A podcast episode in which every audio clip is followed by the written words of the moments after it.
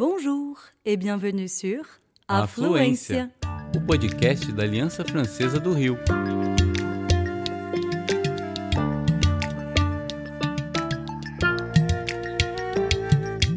Você está ouvindo Tête à tête. entrevistas em francês ou português.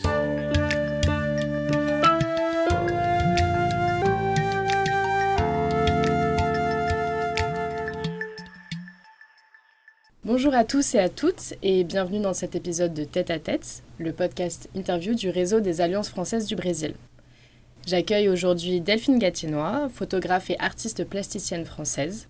De passage au Brésil, dans le cadre de la résidence artistique Au Caminho, le chemin, Delphine revient sur la réalisation de son exposition Trois Sillons à la Galerie de l'Alliance française et la poursuite de sa recherche artistique à Curitiba. Bonjour Delphine et bienvenue, comment vas-tu? Bonjour à tous, ça va très bien, merci. Dans un premier temps, et avant d'aborder les raisons de ta présence au Brésil, pourrais-tu te présenter et nous parler de ton parcours en quelques mots? Donc comme tu l'as dit, je suis artiste plasticienne, actuellement basée euh, à Reims, non loin de Paris, avec un autre atelier euh, en Alsace, dans la vallée de Tannes. Ça fait euh, une- environ 13 ans que j'ai fini mes études et que j'évolue dans différents pays avec différents projets et différents médiums. En fait, Trois Sillons euh, rejoint différentes approches qui ont été développées euh, sur ces 13 années. Tu es la lauréate du programme de résidence Au Caminho, le chemin, qui est une initiative du réseau des Alliances françaises au Brésil et du réseau Diagonal, avec le soutien de l'Institut français et de l'ambassade de France au Brésil. Qu'est-ce qui t'a donné envie particulièrement de participer à ce programme et donc de réaliser cette résidence euh, au Brésil? Avant tout, c'était l'occasion de pouvoir venir au Brésil. Ouais, c'était une perspective euh, enfouie et là, ça la permettait. Euh, c'était l'occasion surtout de développer euh, ce projet Trois Sillons avec un contexte agricole brésilien spécifique évidemment en fonction des régions, mais d'une plus grande façon de, manière nationale. Et c'était une occasion de confronter d'autres points de vue et d'ouvrir en fait la réflexion de ce projet. Et c'était aussi l'occasion d'avoir donc un temps de recherche, mais aussi un temps de monstration qui était, euh, à mon sens, important pour faire un état des lieux avant de pouvoir rebondir sur la suite. Le programme Au Caminho permet donc à un photographe français de réaliser une résidence artistique d'un mois au Brésil, mais aussi d'exposer à Rio. Tu as décidé de présenter le projet Trois Sillons, qui interroge différentes thématiques, comme celle de la propriété de la terre, sa transmission, ou encore les conséquences écologiques de l'agriculture intensive. En quoi le questionnement de ces thématiques te guide d'une expérience à une autre? Alors en fait, Trois Sillons, c'est un protocole que j'ai imaginé euh, en étant en résidence au Mexique. À chaque contexte appartient évidemment un, un lot de réalités. Et ce qui m'intéresse, c'est de me déplacer avec ces questions et de les remettre en confrontation, en écho évidemment avec le contexte, avec les interlocuteurs rencontrés, avec les difficultés, les impossibilités, mais aussi des fois les facilités que chaque expérience va permettre. Euh, quand je parle d'expérience, c'est-à-dire que ce protocole, il se développe euh, des fois de façon autonome, très simple. Euh, il suffit que je me déplace dans un endroit et j'ai à la fois la combinaison, les graines et l'idée de planter dans cet espace. D'autres fois, c'est dans un geste et une recherche plus longue qui va être celui d'une résidence ou comme là exactement au Brésil où, où il faut chercher à comprendre. Alors est-ce qu'on comprend euh, réellement les choses en trois semaines ou en un mois? Je crois pas, mais en tout cas c'est une tentative. C'est une tentative de se rapprocher à chaque fois d'un sol, de ceux qui le travaillent, de ceux qui y vivent, mais surtout et majoritairement à chaque fois de l'histoire de ce sol. Quand je parle du sol, c'est euh, évidemment la terre, ce qu'elle contient, ce qu'elle permet encore, son découpage agricole, mais aussi ce qu'on y plante, évidemment, donc euh, la graine. Et en partant de chaque contexte, j'emmène avec moi euh, les espèces spécifiques liées à ce lieu. Donc c'est vraiment une question de mobilité et de déplacement d'un lieu à un autre. Tu as donc développé le protocole Trois Sillons. Quelle ampleur souhaites-tu donner au projet et jusqu'où souhaiterais-tu le développer? Alors pour le moment, j'ai environ six expériences. La précédente, c'était en République tchèque, d'où je suis partie avec un cumin euh, à planter, qui est vraiment spécifique et propre à l'histoire de la République tchèque, que j'ai cette fois planté dans le Paraná, au Campos das Artes.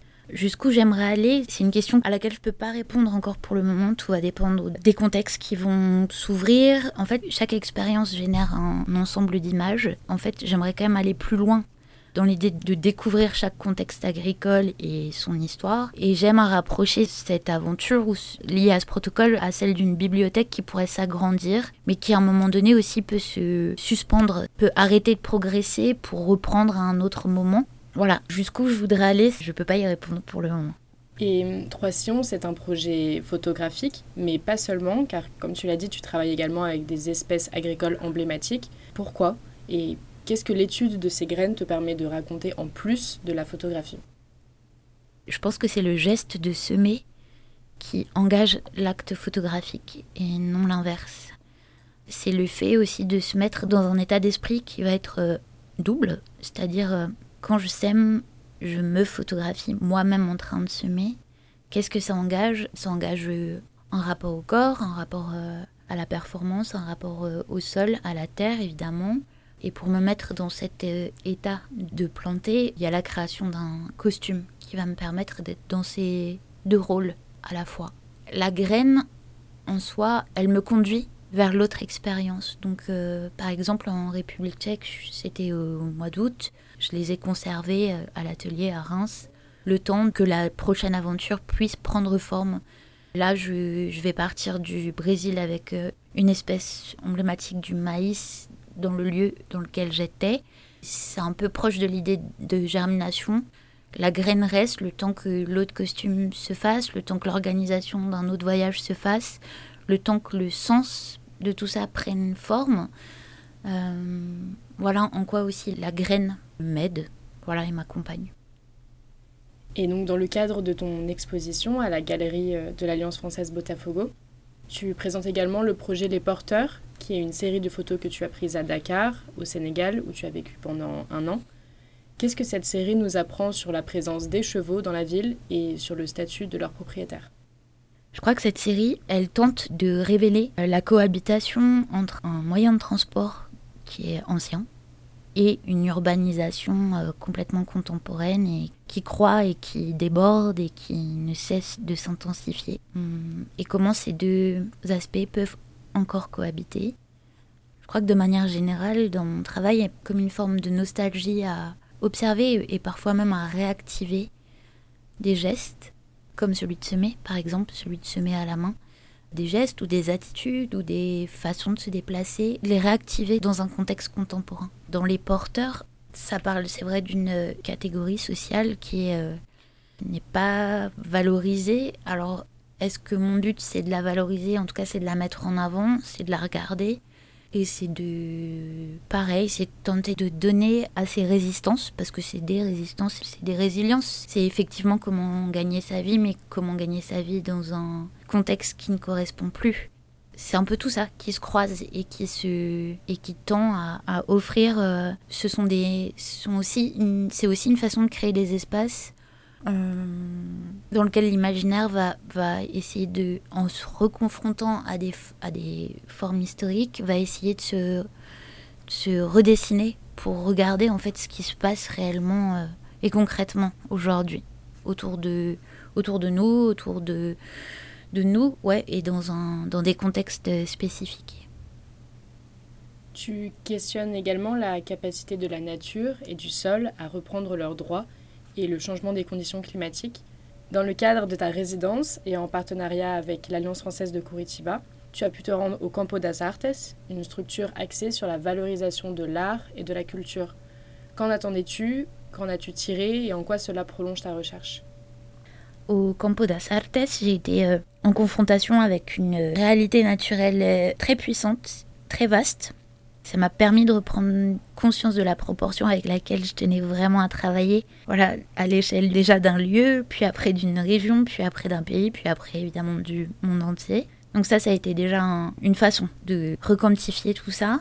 J'ai eu l'occasion de créer un autre costume sur place. Donc du coup, j'ai euh, conclu l'expérience avec euh, une tentative de faire pousser le cumin tchèque dans ce lieu donc j'ai évidemment euh, photographié avec le même protocole et j'espère qu'il y aura un triptyque qui pourra en exister et rejoindre le corpus déjà existant.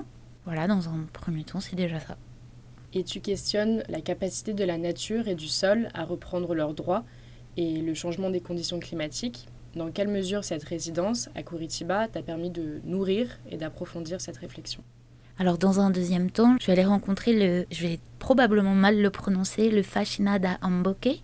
Alors là, ça a été une prise de conscience assez forte, justement sur cette euh, volonté de conserver des gestes et un rapport à la terre qui soit propre du coup à cette communauté et qui soit euh, en écho avec euh, leur façon de vivre et leur façon de penser et d'interagir entre eux. Sur cette rencontre, j'ai principalement observé. Je me suis déplacée et ce que j'ai pu constater, c'était que en fait, c'est peut-être euh, à un moment donné euh, ce qu'il aurait fallu faire pour euh, préserver le sol et l'environnement, c'est-à-dire éviter d'accéder à une mécanisation galopante et à un souhait de rentabilité toujours plus fort. Et quelque part, en fait, ce qui m'a bouleversé dans cette rencontre, c'est cette volonté de définir un ensemble de gestes en rapport à la vie et au sol mais qu'en fait cette volonté devienne euh, une résilience et un combat à l'égard des autres. Alors oui, on le soupçonne, on se dit toujours qu'il euh, y a des litiges, il y a des rapports de force pour euh, évidemment posséder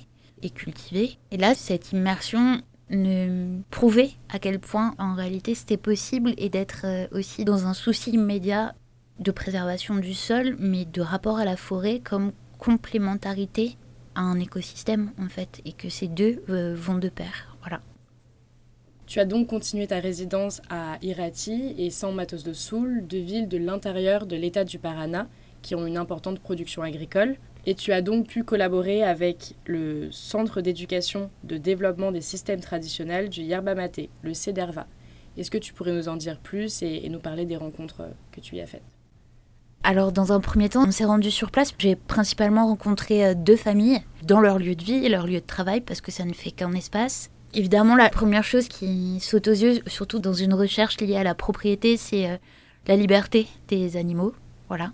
Cochons, chevaux, vaches, tout ce monde-là est en liberté. J'ai principalement découvert aussi des endroits de stockage qui m'ont aussi beaucoup touché, des granges conçues en bois de façon traditionnelle, et aussi un outillage bien spécifique qui rappellent euh, des outillages qu'on peut retrouver euh, en Europe, euh, mais qui sont stockés au fond des fermes parce que voilà, il y a un rapport un peu pas romantique, mais nostalgique et souvent familial à ça.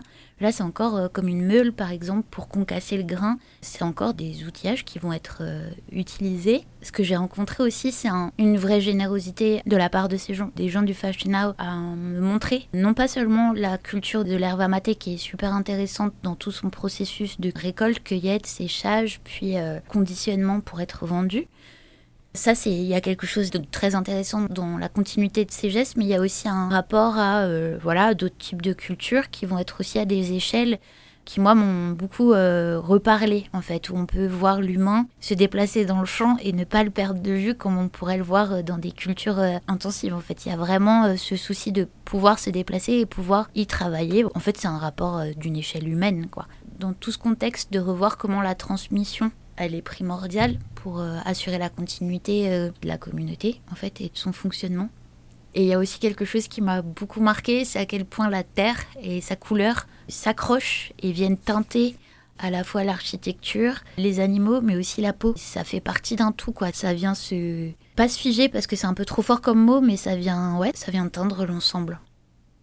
Tu arrives donc au terme de ta résidence artistique ici au Brésil. Est-ce que tu as des projets futurs dont tu aimerais nous parler?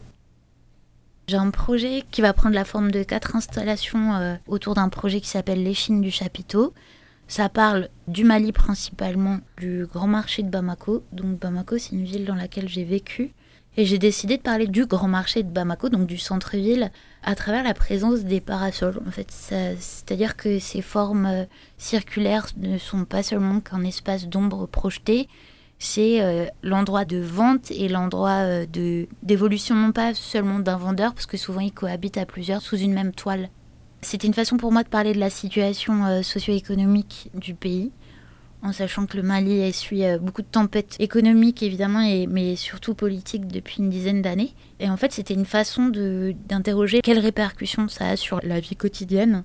Je décide de m'intéresser à la forme circulaire des parasols qui vont offrir euh, une ombre, mais donc qui vont protéger euh, les denrées vendues, mais qui vont aussi réunir des individus sous un même espace. Ça, crée des zones individuelles, mais tous ces parasols se jouxtent et se superposent. Et c'est ce qui va m'amener à donner une dimension chorégraphique à ce projet, qui pour le moment est plutôt photographique. Merci à toi d'avoir pris le temps d'échanger sur euh, tous ces projets passionnants. Je me permets donc de rappeler à nos auditeurs Carioca qu'ils peuvent continuer de découvrir le travail de Delphine jusqu'au 10 février 2023 à la galerie de l'Alliance française Botafogo.